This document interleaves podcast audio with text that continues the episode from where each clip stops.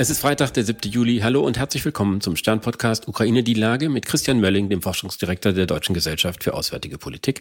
Ich bin Stefan Schmitz vom Stern. Guten Morgen, Herr Mölling. Hallo, guten Morgen, Herr Schmitz. Kommenden Dienstag trifft sich die NATO in Vilnius zum Gipfel. Die Erwartungen sind sehr hoch. Im Zentrum steht die Frage, welche Perspektive kann das Bündnis den Ukrainern für die Zeit nach dem Krieg geben? Erwarten Sie da schon in Vilnius konkrete Ergebnisse?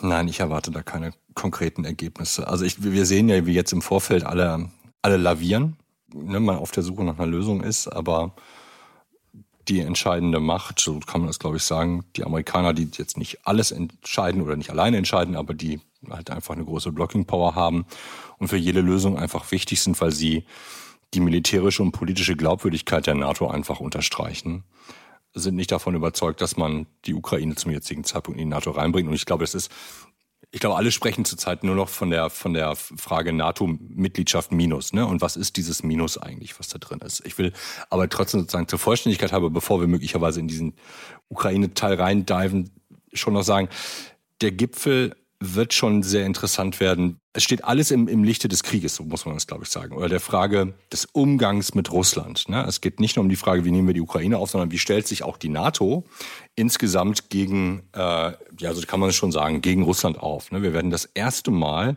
seit dem Ende des Kalten Krieges wird die NATO wahrscheinlich, ich glaube, das ist eigentlich sicher, neue Pläne beschließen, die Verteidigungspläne sind. Ähm, das haben wir wirklich, also die, die sozusagen so mein Alter oder älter sind, die kennen das noch mit den, mit den größeren Kampfabschnitten in Westdeutschland. Sowas ähnliches werden wir jetzt für ganz Europa wiederbekommen. Das ist schon ähm, ein großer Schritt das zu machen, was aber letztendlich das Ziel hat, auch zu verdeutlichen gegenüber Russland, dass wir uns Gedanken machen und nicht jetzt hier ziellos durch die Gegend irren und uns nur auf den Krieg konzentrieren, der jetzt da ist, sondern auch auf die Zeit danach und, ich soll mal sagen, auch auf die Zeit daneben gucken. Wobei ja, ich meine auch schon, als Sie das Fulda Gap diskutiert haben, ging es immer darum, wie kann man wirksam abschrecken, wie kann man eigentlich diesen Krieg verhindern.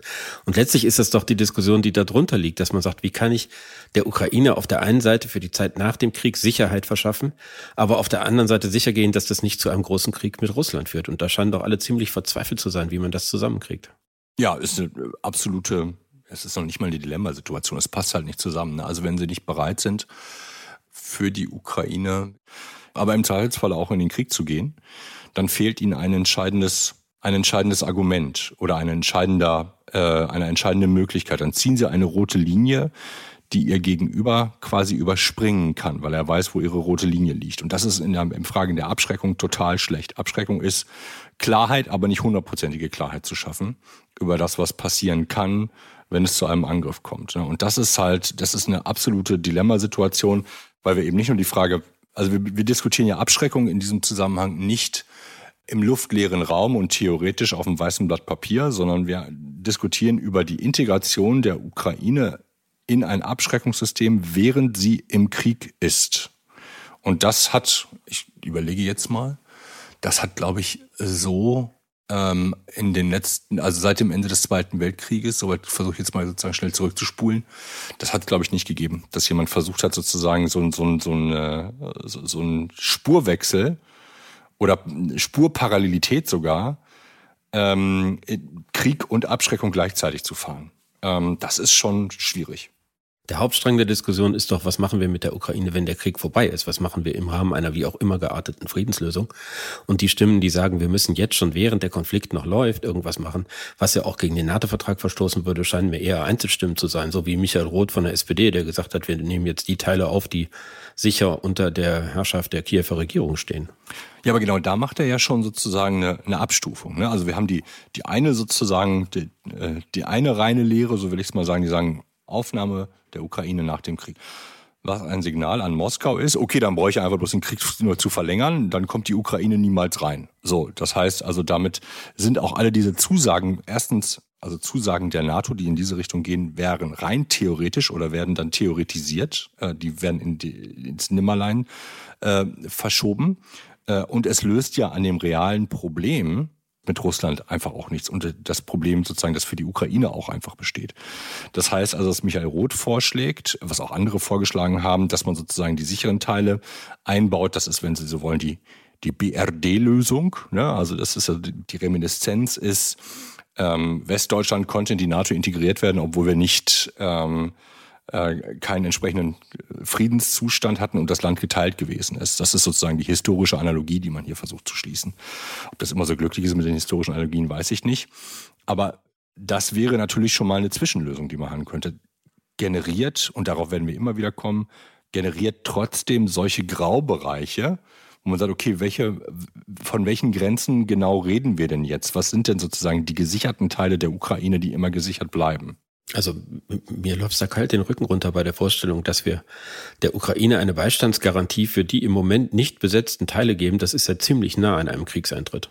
Naja, wann, aber wann tritt man dann in den Krieg ein? Doch nur, wenn Russland über diese Grenze drüber geht. Also das ist ja dann relativ klar. So wie das in allen anderen Teilen auch ist. Und jetzt ist die Frage, was ist denn dann der Unterschied zwischen den gesicherten Teilen der Ukraine und den derzeit, ich überspitze es jetzt sozusagen jetzt in der Formulierung, in der, den derzeit gesicherten Teilen anderer NATO-Staaten wie dem Baltikum?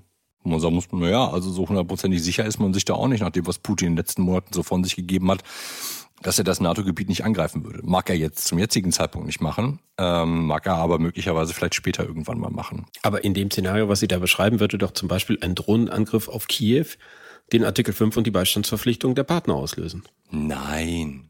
Verhältnismäßigkeit. Nein, nein, das ist, da brauchen wir noch nicht mal einen Drohnenangriff haben. Oder sozusagen Drohnenangriff Kiew brauchen wir nicht haben.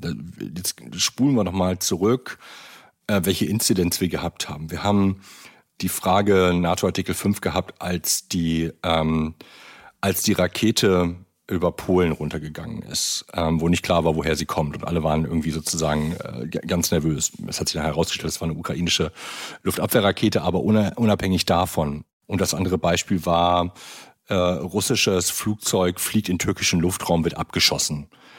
Es gilt immer das Prinzip der Verhältnismäßigkeit und der wie soll man sagen, der Besonnenheit. Also keiner macht doch, weil jemand mit einer Drohne, wenn wir heute mit einer Drohne angegriffen werden, äh, angegriffen würden, würden wir doch nicht den Artikel 5 auslösen. Wir würden Artikel 4 auslösen und erstmal konsultieren und sagen, so, und deswegen schmeißen wir jetzt ähm, alles, was wir haben, sozusagen auf Moskau? Nein, das würden wir nicht machen. Also ein Krieg bedeutet doch, dass jemand eine Vorbereitung getroffen hat, ein Land einzunehmen und die politische und gesellschaftliche und wirtschaftliche Ordnung des Landes zu verändern. Ein Drohnenangriff alleine ist das nicht. Also da springen wir, glaube ich, zu schnell, äh, da kippen wir das Kind mit dem Bade aus, wenn wir so übertrieben auch in der Diskussion darüber äh, äh, so reagieren. Ich reagiere da jetzt deswegen so getriggert drauf, weil wir das in den, in den letzten Monaten, aber auch Jahren immer wieder gehabt haben, wo viele Teile der Öffentlichkeit glauben, nur wenn jemand äh, sozusagen über die Grenze schießt, dann würde das den dritten Weltkrieg auslösen. Das ist, daran hat ja niemand ein Interesse. Das ist ja der,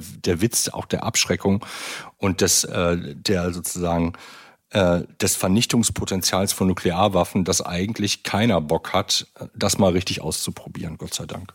Wir könnten das jetzt noch lange diskutieren, weil ich glaube, dass es ja auch ein Unterschied ist, ob eine Drohne irgendwo hinfliegt oder ob wir seit äh, mittlerweile 16 Monaten oder wie lange fast jede Nacht Drohnenangriffe auf ukrainische Städte sehen, die ohne Zweifel in dem Gebiet liegen, was von der ukrainischen Regierung kontrolliert wird, so dass da schon mhm. noch Fragen mhm. auftreten. Und man sich Klar. auch fragen kann, ob es nicht vielleicht eine Alternative gibt, die eine Sicherheitsgarantie bewirkt, äh, ohne dass man sich so sehr in die Nähe des Krieges begibt. Es gibt ja verschiedene Modelle. Es gibt zum Beispiel das Modell, dass man die Ukraine in einer Art und Weise bewaffnet, dass äh, ein konventioneller Angriff Russlands von ihr alleine abgewehrt werden kann. Ja, das Modell gibt's auch. Das habe ich vorhin gelernt. Das heißt Stachelschweinmodell fand ich ein bisschen witzig. Äh, ich finde in der Tat, dass das Israel-Modell ein bisschen interessanter, wobei ich die Parallele noch nicht so 100% verstehe. Also wenn ich Israel höre, dann ist das für mich vor allen Dingen der unheimlich clevere und wirklich kaltblütige äh, Plan, der nachher in, in, Erfüllung gegangen ist, sich Nuklearwaffen zu verschaffen. Das ist aus meiner Sicht das, der wichtigste Teil an der, an der Israel-Lösung, was auch für die Ukraine im, im Raum steht. Klar kann man das konventionell machen. Ähm, militärisch ist es schwer zu sagen, ob das machbar ist. So rum würde ich es mal sagen. Also die NATO-Planer haben schon vor einem halben Jahr ähm, gesagt, sie arbeiten an so einer Lösung und rechnen das mal durch, was das bedeutet. Wir haben bis heute keine Zahlen, ob das sozusagen überhaupt leistbar ist. Ähm, und selbst dann ist ja die Frage, wenn, ähm, selbst wenn ich sozusagen das Material dahinstelle, muss ja die Versorgung sichergestellt werden. Also die Idee, man, man käme da elegant aus so einer aus einer Situation heraus, in der wir jetzt schon sind, nämlich die Ukraine im Krieg durch Material zu unterstützen und durch, durch, ähm, durch Munition und solche Sachen zu unterstützen, das wird, das wird tatsächlich nicht so sein und auch nicht durch die, durch die Versorgung mit Informationen für das, äh, was sozusagen für ihre Kriegführung notwendig ist. Ne? Also die Präzisionsangriffe äh, mit Artillerie und mit Raketen und so weiter sind ja nur leistbar dadurch, dass äh, die NATO-Alliierten für die Ukraine aufklären und diese Informationen weitergeben. Also diese diese Vernetzung der Verteidigungssysteme, des westlichen Verteidigungssystems und des ukrainischen Verteidigungssystems, muss mindestens auf dem Status quo bleiben, auf dem wir jetzt schon sind, zu, zu überlegen, dass, ich rede jetzt nur von der militärischen Dimension, zu überlegen, dass man das sozusagen künstlich wieder auseinanderreißt, wäre Quatsch, ist auch dann nicht bezahlbar. Da müsste die Ukraine anfangen, ihr eigenes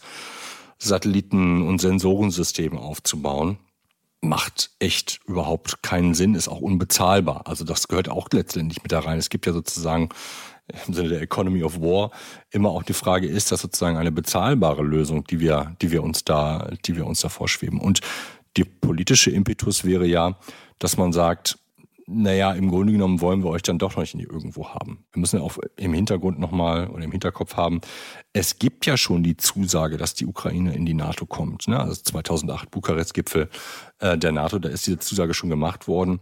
Deswegen ist von der politischen Symbolik her die Notwendigkeit da, den einen, einen wie auch immer gearteten nächsten Schritt zu gehen.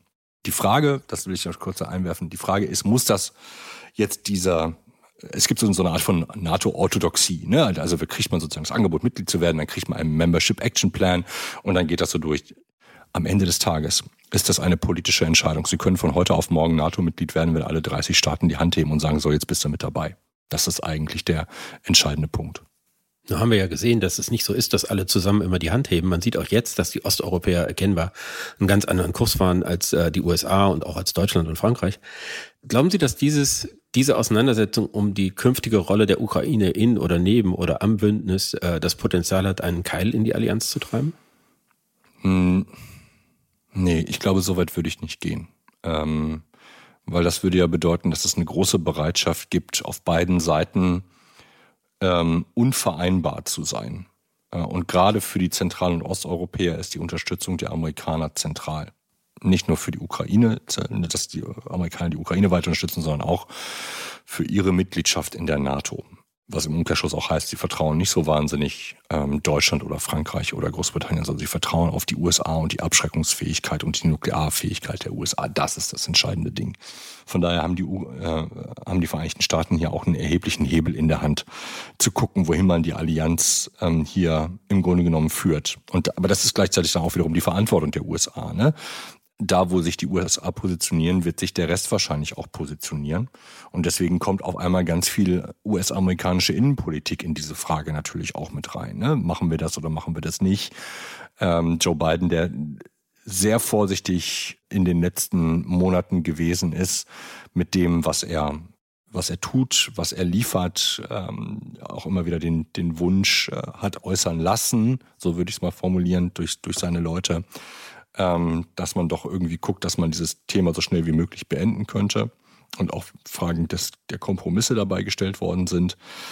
Nein, aber einen Keil sehe ich dadurch nicht, dass der in die Allianz reingetrieben wird, weil alle wissen, was das, dass das in der, gerade in der jetzigen Situation, wo, wo die Sicherheitslage so schlecht ist in Europa, wie seit 30, 40 Jahren nicht mehr, dass das wirklich das Dümmste wäre, was man machen könnte. Ich danke Ihnen, Herr Melling. Ich danke Ihnen, Herr Schmitz. Das war Ukraine die Lage. Die nächste Folge finden Sie am Dienstag bei Stande.de, RTL Plus Musik und überall, wo es Podcasts gibt.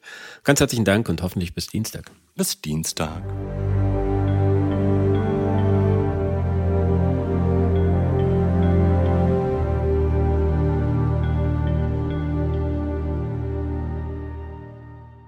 Dieser Podcast ist eine Produktion der Audio Alliance.